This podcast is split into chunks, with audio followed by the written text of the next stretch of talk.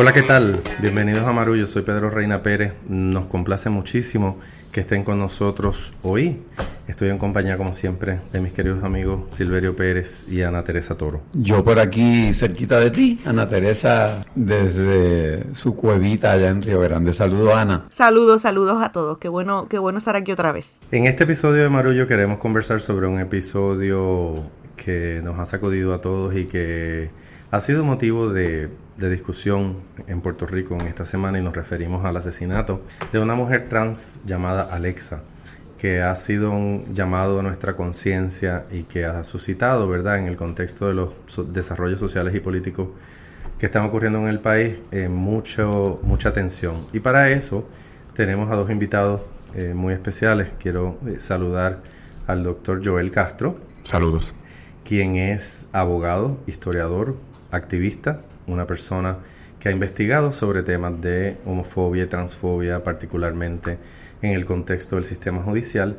Y tenemos también con nosotros a María Leonor Áviles, quien es una mujer trans y quien trabaja en una organización sin fines de lucro que toca temas importantes para esta comunidad. Bienvenidos a los dos.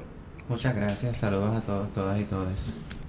Bueno, esta semana el país se ha conmovido y creo que no esperábamos tal vez el impacto que este asesinato de Alexa ha tenido, lo cual me puede indicar que hay tal vez un nivel de sensibilidad distinto a lo que yo pude haber percibido que lo hubiera. Les cuento que yo iba para casa de mis padres al cuido semanal y yo sentí una pesadumbre en mi espíritu eh, por esto que había sucedido y sentí la necesidad de, expresar esa pesadumbre y, cómo me sentía ante el asesinato de Alex. Y cogí el teléfono y, hice un video y, lo subí. Y de pronto a mí me sorprendió la cantidad de reacciones. Esto fue el martes. Al día de hoy está llegando casi al millón de personas alcanzadas con 325 mil este, reproducciones del video, mil y pico de comentarios. Y entonces predomina este, abrumadoramente el comentario solidario, el, comentario de, de, mucho sentimiento y de mucho dolor por lo que sucedió. Y a mí eso me ha sorprendido. No me sorprenden todavía la cantidad de mensajes que dicen, esos fueron unos unos tipos asesinos que mataron a esta persona, pero eso no tiene que ver nada con, con homofobia, con transfobia, eso es un crimen más y no sé por qué ustedes lo hablan por los pelos y lo traen al tema de, de la discriminación. Hay comentarios de eso, pero a mí me llama la atención y me pregunto si será una toma de conciencia que está teniendo nuestra sociedad con respecto a eso, la, la solidaridad, el dolor que esto ha creado en el país. Eh, esto ha trascendido fuera de Puerto Rico. El New York Times sacó un reportaje al respecto. En el programa de Jimmy Fallon, que es el que más se escucha en televisión por las noches, Bad Bunny hizo un, statement sobre el asunto. Y me parece que es importante que discutamos esto porque parecemos ir el país por un carril y los políticos por otro cuando en este momento en la legislatura se está discutiendo un código que está bien distante de lo que parece que el país eh, siente en este momento. Mi primera pregunta es si ustedes han sentido que la reacción del país como que denota una toma de conciencia distinta, Joel o María Elena. Eh, en efecto, sí, he notado eh, que ha habido una respuesta contundente al repudio, al repudio de la violencia en contra de la comunidad LHBTQIA, particularmente a mi comunidad, a, la que pertenezco, que es a la comunidad trans. Pero siento que a pesar de, la tragedia y, pues el asunto tan penoso que ha sido esto, eh, se ha abrido una ventana y un espacio para la, visibilización de, pues, de mi comunidad y quisiera pues eh, eh, que aprovecháramos ese momento para educar. Pienso que es muy importante educar a, tanto a la ciudadanía como inclusive a los medios de televisión y, de publicidad, eh, que por favor se nos trate con, dignidad y respeto ante todo. Y pienso que, esto, aunque haya sido un, un evento trágico, ha abierto esa, esa puerta, esa posibilidad de educarnos mejor y tratarnos a nosotras y nosotras con, con mucho más humanismo y, dignidad. Este pienso igual, pienso que en los últimos años ha habido eh, un desarrollo en cuanto a los derechos de la esta comunidad trans. Y ciertamente eso ha tenido un efecto en cuanto a la este, conciencia de la persona común y corriente, de que al menos está bien consciente de que hay una comunidad trans que está viva reclamando unos derechos. Y eso se traduce en lo que tú estás diciendo, Silverio, que en los videos que uno ve por ahí, en los artículos, cuando uno lee los comentarios, hay una mayor cantidad de comentarios de personas eh, molestas, indignadas por la forma en que murió pues esta joven Alexa. Sin embargo, a pesar de que ha habido una, pues un, pues un desarrollo en cuanto al derecho que reconoce a estas personas que no sean, por ejemplo, despedidas de su empleo por ser trans, que pueden, por ejemplo, cambiar ya prácticamente la totalidad de sus este, documentos para que estos reflejen quién realmente son.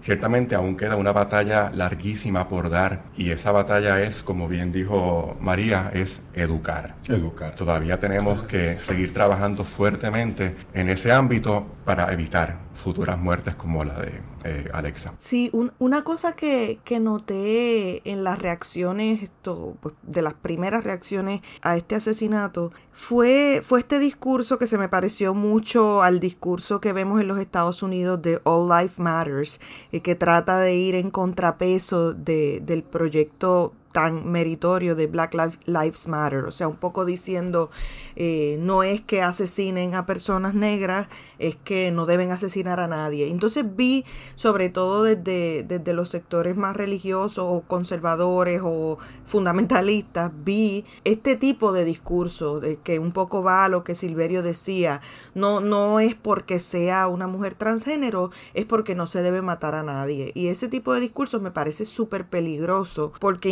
invisibiliza una problemática muy concreta y un discrimen eh, muy específico que hay que nombrar. Entonces, por un lado, me, me, me da gusto escuchar que hay una toma de conciencia, me da gusto ver que este tipo de denuncias, como lo que vimos que hizo Bad Bunny y han hecho otros artistas, llegan a espacios del mainstream pero todavía me parece que, ese problema de, reconocerlo por nombre y apellido, este tipo de discrimen en específico, pues quizás no estamos tan adelante como quisiéramos. Entonces, desde el punto de vista de ustedes y de las experiencias que han tenido y de las personas con las que han trabajado, que han entrevistado, que han interactuado, eh, los testimonios que estoy segura eh, conocen de primera mano, ¿en, en qué lugar, cuál es el estado de situación respecto a, poder esto ser lo suficientemente específico eh, con esta forma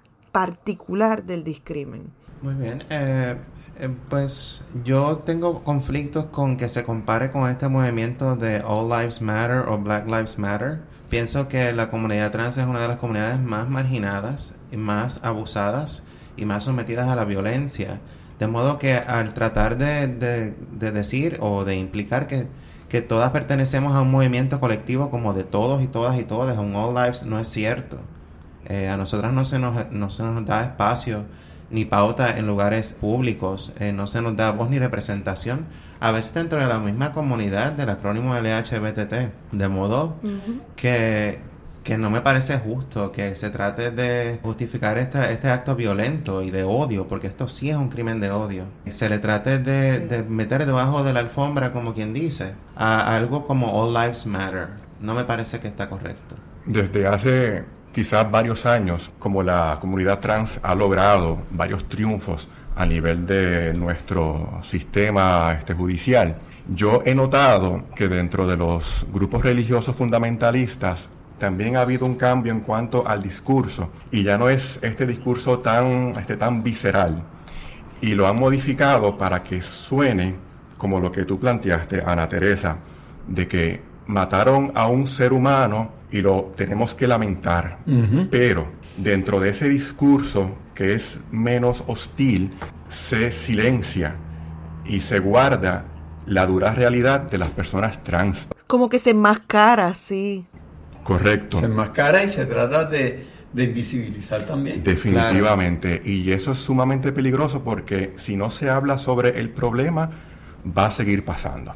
Y tenemos que hablar claramente de que Alexa fue asesinada por ser una persona trans, no porque era un simple ser humano. Fue por esa razón. Ya que comentas eh, la eh, evolución que ha tenido este tema en el sistema judicial como historiador, tú has mirado el marco más amplio de lo que ha estado sucediendo en Puerto Rico, del cual el sistema judicial es un tracto, nada más. Este asesinato, como dije en la apertura del episodio, ocurre en un momento, por ejemplo, en que aparece un movimiento político que se llama Proyecto Dignidad, en el que se aglutinan sectores extremadamente conservadores en, en materia social en Puerto Rico. Una mezcla de lo más interesante porque leíamos en la prensa una entrevista con uno de sus principales líderes en los cuales... César que dijo que tener un hijo homosexual era un problema y que no era normal. Y además de eso, ¿verdad? En, en, términos de tratar de vender su proyecto, vemos la mezcla de temas como la auditoría de la deuda y la defensa del ambiente para tratar de suavizar y endulzar sus posturas, pero sabemos que tienen una postura de negación del derecho a terminar el embarazo, de negación de derechos a la comunidad eh, LGTBQIA. No lo puedo decir muy bien, pero por favor lo digo con respeto. Y sabemos que hay un intento ahí de la derecha, ¿no? de los sectores más conservadores de Puerto Rico, de distanciarse de los partidos tradicionales y articular claramente una postura. Sabemos que en Puerto Rico el fundamentalismo religioso, y por eso a eso, cuando uso ese término me refiero a iglesias que en materia eh, moral eh, observan eh, una doctrina tremendamente restrictiva respecto a lo que tiene que ver con la sexualidad. Eh, sabemos que en el Partido Nuevo Progresista había espacio para esa gente, eh, mucho más que en otros partidos, y, con la creación del movimiento vemos que hay un distanciamiento. Ocurre esto también en un momento en que estamos viendo la discusión del Código Civil, que es un tema recurrente, eh, no se consigue la aprobación, la representante Tata Charbonnier ha, ha sido una de las personas más vocales dentro del Partido Nuevo Progresista y de la legislatura en contra de los derechos de distintas comunidades y, y, eso sirve como de telón, ¿verdad? Como de escenografía a este asesinato de odio que, que, vimos. ¿Qué te llama la atención como historiador, tú que has mirado desde los 80 hasta los años 2000 en cuanto a la evolución del tema? ¿Qué te llama la atención? Ciertamente en cuanto a la este, comunidad trans, podríamos partir desde, quizás desde antes de la década del 60, pero esencialmente la década del 60, quizás más fuera de la isla, se dio el movimiento de Stonewall, ¿no?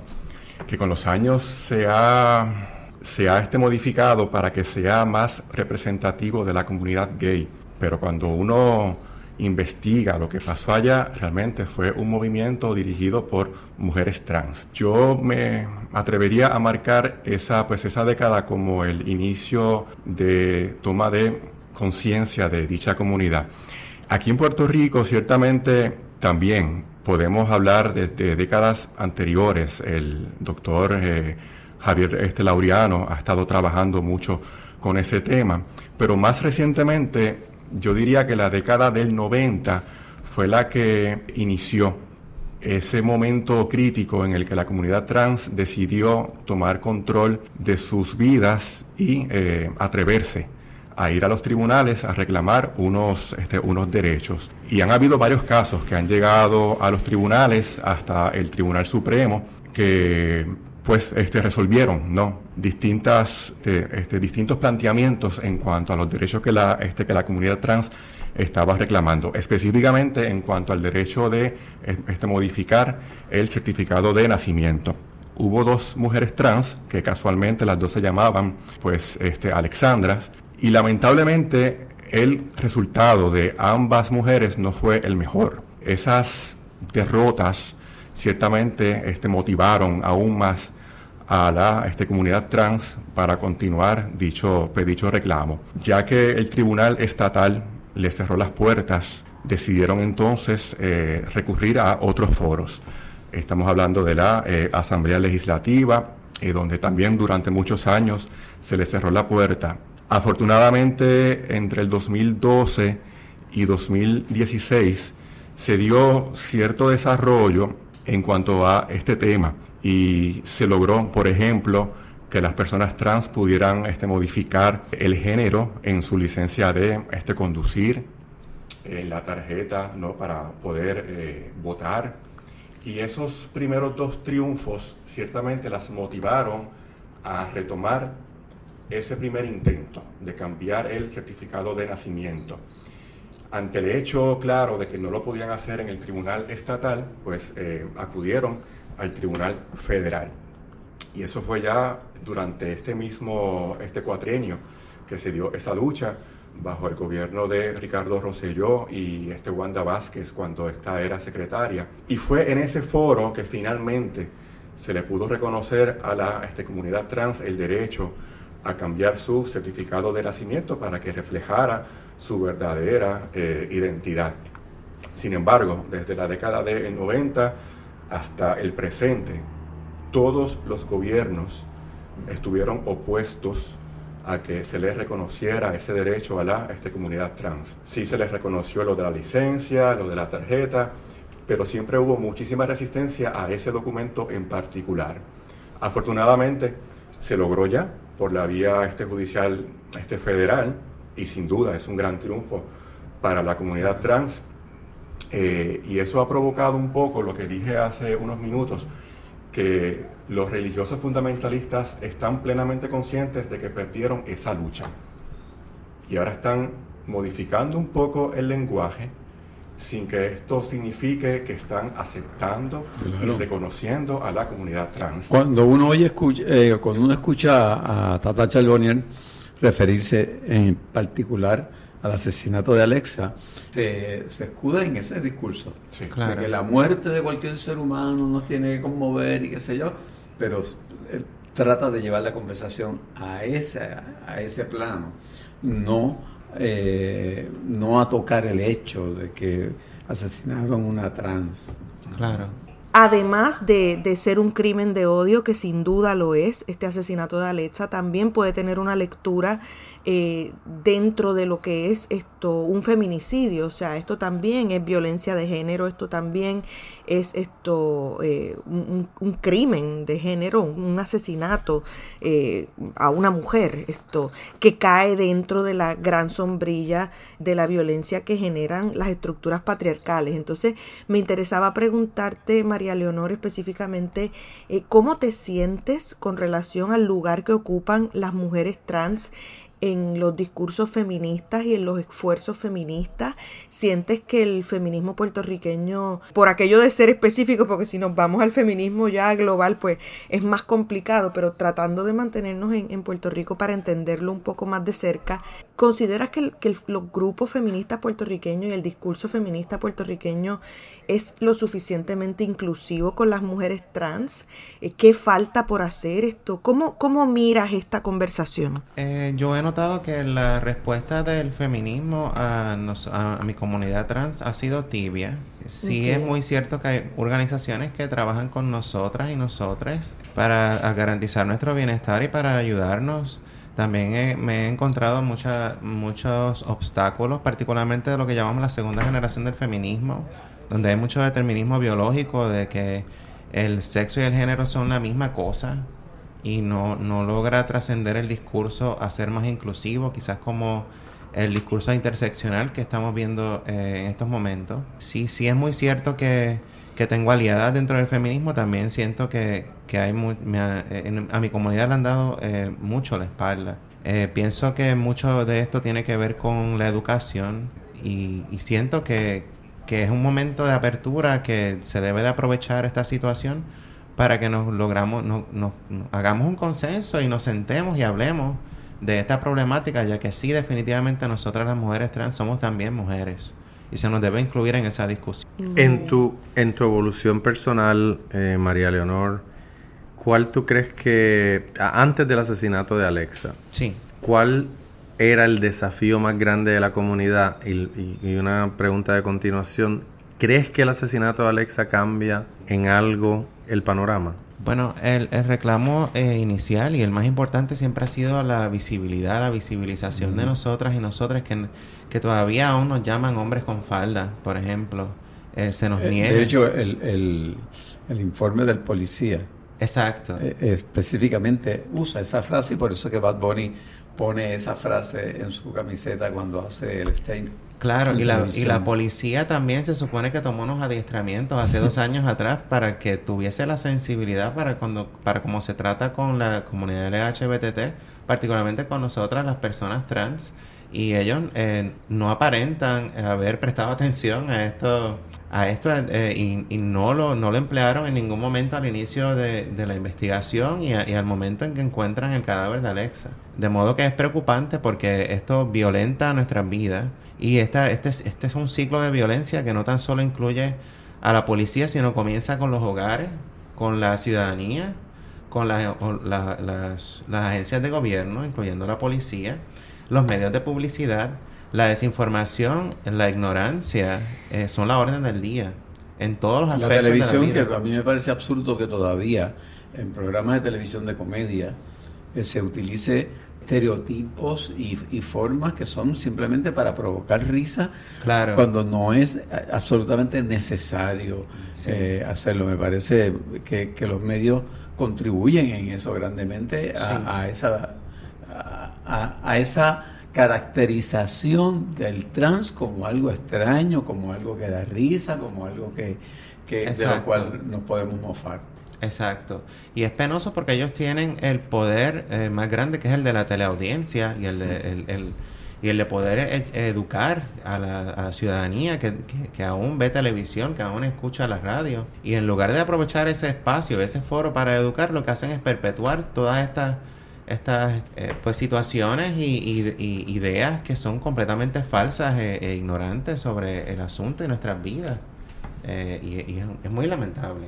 Yo tengo que decir que para mí el doctor Castro ha sido un interlocutor de, de lujo para entender las perspectivas que él ha trabajado eh, en, en su investigación eh, de disertación doctoral. Somos amigos y hemos conversado sobre muchísimas cosas. Yo tengo que decir como padre de tres adolescentes que eh, las generaciones más jóvenes en Puerto Rico son mucho más sensibles a estos temas que la generación de sus padres. Esto lo digo ¿verdad? en, en mi capacidad de padre, pero también en mi capacidad de profesor, porque me doy cuenta que las generaciones que crecen tienen más resuelto la aceptación y la diversidad que los padres. Yo lo veo en mis hijos. Mi hijo estudia en una escuela pública y su mejor amigo es eh, homosexual desde que está en escuela elemental y ellos lo han podido hablar y lo han podido vivir desde ese momento con absoluta naturalidad.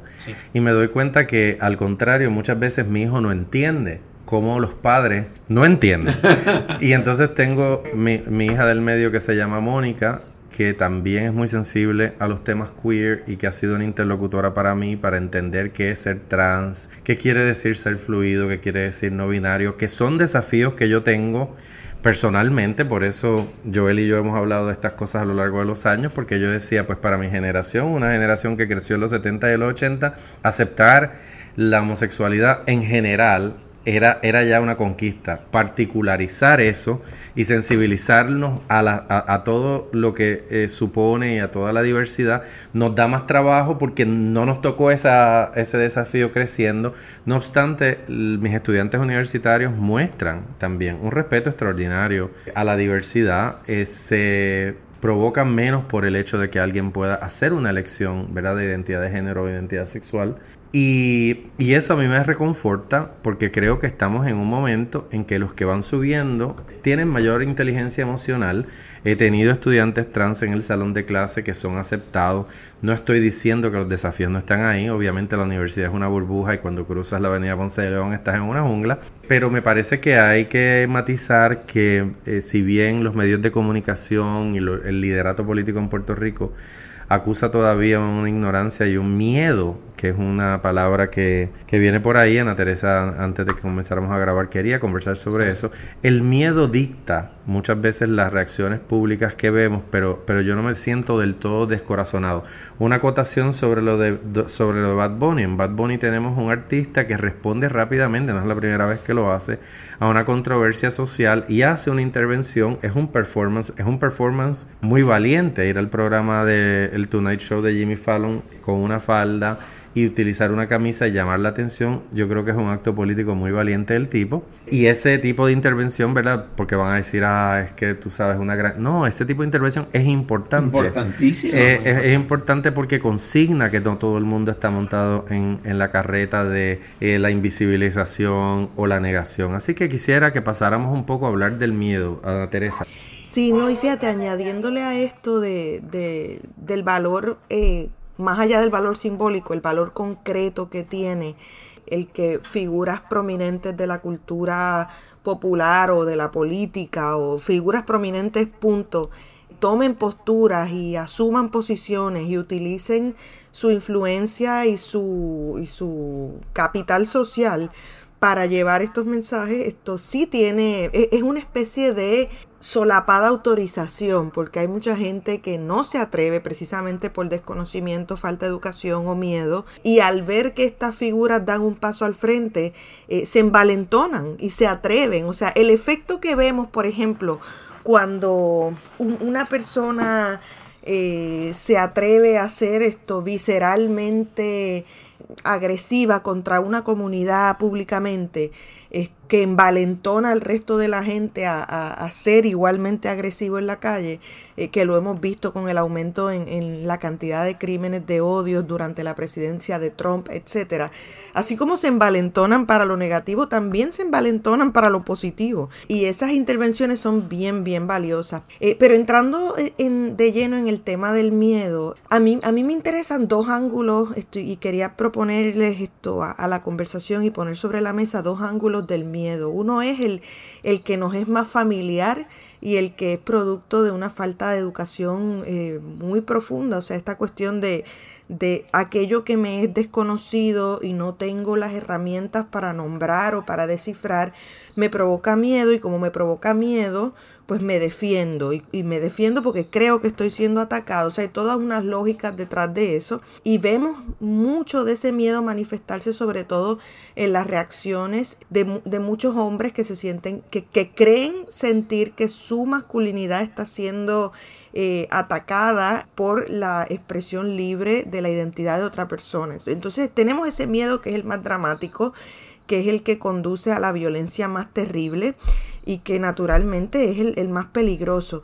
Pero también hay otro miedo, que es un miedo que, yo miro muy de cerca, sobre todo en espacios solidarios, en lugares donde hay personas que, que, quieren ser aliados, que quieren ser solidarias con la, la comunidad trans. Y tienen miedo de cometer un error, tienen miedo de decir la palabra incorrecta, tienen miedo de no saber cómo nombrar las cosas, tienen miedo de queriendo ayudar, ofender, porque no están seguros de que están enteramente libres de prejuicios y nadie lo está. O sea, todos tenemos uno que otro prejuicio con el cual luchar cada día. Y entonces ese miedo que es menos visible, que es menos, digamos, eh, violento de manera concreta, pero es un miedo que tiene consecuencias eh, muy graves porque es el miedo que genera el silencio. Yo soy aliada, pero me quedo callada porque no quiero meter la pata, entonces pues voy a estar aquí observando y no hago nada por miedo a, cometer un error. Entonces, eh, esos dos espectros del miedo que, tienen igualmente consecuencias negativas para la comunidad, eh, me, interesa analizarlos desde la perspectiva de ustedes. ¿Cómo batallar contra ese miedo que conduce a la violencia y cómo batallar contra ese miedo que conduce al silencio que a la vez se vuelve cómplice de la violencia? Sí, eh, en efecto, el, el, miedo juega un papel protagónico tanto en la persona desinformada, como tú muy bien dices, Desafortunadamente este miedo tiene eh, todo que ver con lo que luego se puede desarrollar en una fobia. Y la fobia es un nivel mucho más, alto de, ese miedo que nos lleva a actos violentos por, por, ese, por pensar que se, se, deben de proteger ante estas situaciones.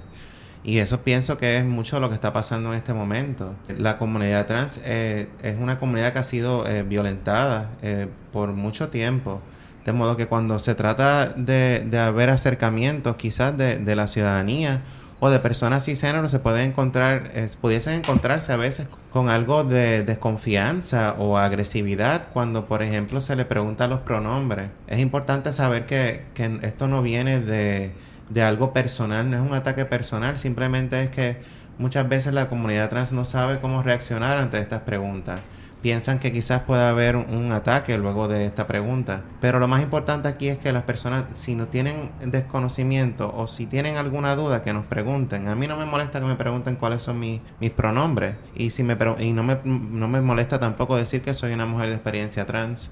De modo que la ciudadanía, ante este miedo que siente, y ante esta situación que ha ocurrido, debería comenzar a, tener esta apertura con nosotras y nosotros y preguntarnos directamente, buscar, tener la, pues quizás la, la, intención de, educarse ante esta situación. Pero sí, también está ese miedo de la persona común de, de, hacia nosotras y nosotras, pero está el miedo también de nosotras y nosotras porque claramente este país es un país misógino. De modo que nos odian no tan solo por ser mujeres, sino por ser mujeres de experiencia trans.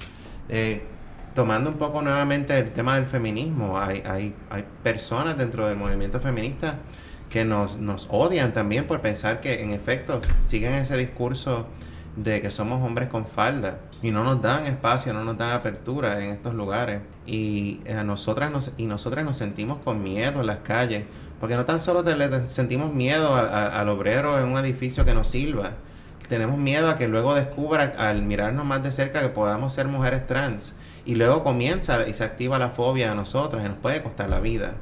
De modo que es un arma de doble filo, es un doble miedo el que sentimos nosotras y nosotras en la comunidad trans. Es un tema muy importante este del miedo y entiendo que debemos discutirlos entre todas y todos aquí. Yo quizás puedo hablar un poco sobre ese segundo miedo, el, sobre cómo uno eh, aborda a una persona trans porque yo pues este, pasé por eso. Yo quería eh, entender qué era ser una, pues, una, persona persona trans. Y afortunadamente las redes sociales me han permitido eh, acercarme a personas trans. Y recuerdo hace ya quizás como unos 10 años, que noté que una persona trans, una persona mujer trans, estaba este, constantemente este, posteando este, pensamientos en su, pues, en su Facebook. Y yo pues me dediqué a leer todo lo que ella este, ponía, hasta que yo me entonces atreví a comentarle. Y lo primero que yo le puse era que quería entender que era ser una, pues, una persona trans y que eso mismo, temía cometer errores pero que quería aprender. Esa forma en que yo me le acerqué a esa persona permitió que ella se abriera a tal punto que fuimos grandes amigos hasta el día que ella este, falleció. A través de ella entendí el día a día tan duro que tienen las personas trans y lamenté profundamente la forma en que ella falleció porque aunque ciertamente no fue tan dramático como la forma en que murió Alexa, ciertamente sufrió discrimen a lo largo de toda su vida, al punto en el que los últimos días de su vida no se le reconoció su identidad de género. Es decir, cuando ya estaba de cama, cuando ya era claro que iba a morir, su familia dejó que ella volviera a tener barba, la vistieron como un hombre, y así fue enterrada. Wow. Por esa razón es que tenemos que atrevernos a dar ese primer paso y no podemos esperar que sean las personas trans quienes lo hagan. Tenemos que hacerlo nosotros, convertirnos en sus aliados, entenderlas. Cuando no entendamos algo, volvemos y preguntamos. Siempre y cuando lo hagamos con respeto, va a haber apertura y eso se va a ir desarrollando en un eh, en un este, empoderamiento de ser aliado de las personas trans. Yo le quiero dar las gracias a Joel Castro y a María Leonor Avilés por haber estado con nosotros. Creo que ha sido una conversación rica. Sí, sí, no, yo, yo me quedo me quedo con muchas ganas de, de, seguir conversando, me quedo con, con muchos de los apuntes que hiciste, María Leonor, sobre todo con relación a, abrirnos a entender la diversidad de la experiencia, a no colocar eh, bajo una sola sombrilla o en una misma bolsa eh, la experiencia de, todas las mujeres trans y uno también, eh, y con esto que dices, Joel, de, de simplemente atreverte a preguntar, mira, yo quiero entender esto mejor.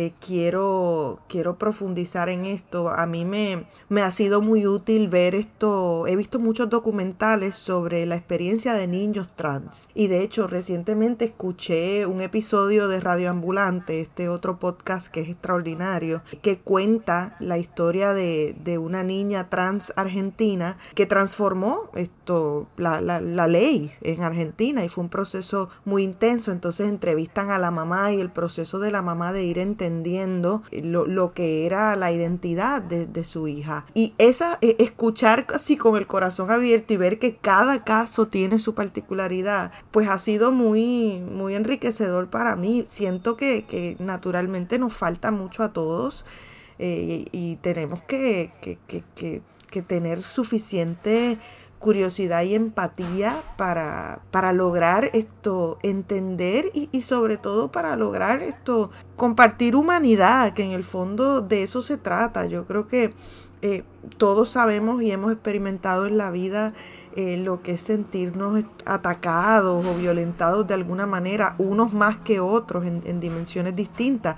Pero si, si podemos tener empatía eh, eh, con otro ser humano que, que, sufre, siente y padece, pues en el fondo todos tenemos una misma humanidad y, y, podemos entender, o sea, no, no, no limitarnos o no creer que, que por miedo a cometer un error no podemos esto, ser solidarios de la forma en que realmente hay que ser solidario, que es dando un paso al frente y, y, poniendo el cuerpo también por las, por las cosas que son justas. Así que nada, me quedo con esas reflexiones eh, y con muchas ganas de, de seguirles escuchando y, y, con muchísimo agradecimiento por este trabajo de educar que hacen, porque eh, sé que puede ser muy enriquecedor, pero también muy desgastante. Así que les agradezco de corazón que estén aquí con nosotros. No sé si Silverio quisiera decir un, alguna cosita final también. Eh, siento, como Joel, eh, que quiero aprender, eh, que quiero preguntar y que quiero ser solidario en esa lucha. Que gracias a Alexa que ha abierto esta, esta oportunidad de hacerlo. Denos like en Facebook, estamos como Marullo, en Instagram y en Twitter, arroba Marullo Media. Yo soy Pedro Reina Pérez, reitero mi agradecimiento a María Leonoria y a Joel por estar con nosotros. Gracias por invitarme. Gracias. Gracias. Esto es Marullo. Marullo es un proyecto de Agora Cultural Architects. Las productoras ejecutivas son Elsa Mosquera Sterenberg y Beba Rivera. La gerente de desarrollo y contenido es Ángela Marí Sánchez. El diseño gráfico es de Lidimaria Ponte Tañón, la fotografía es de Javier del Valle, la música original de Guarionex Morales Matos y la locutora es Fabiola Méndez.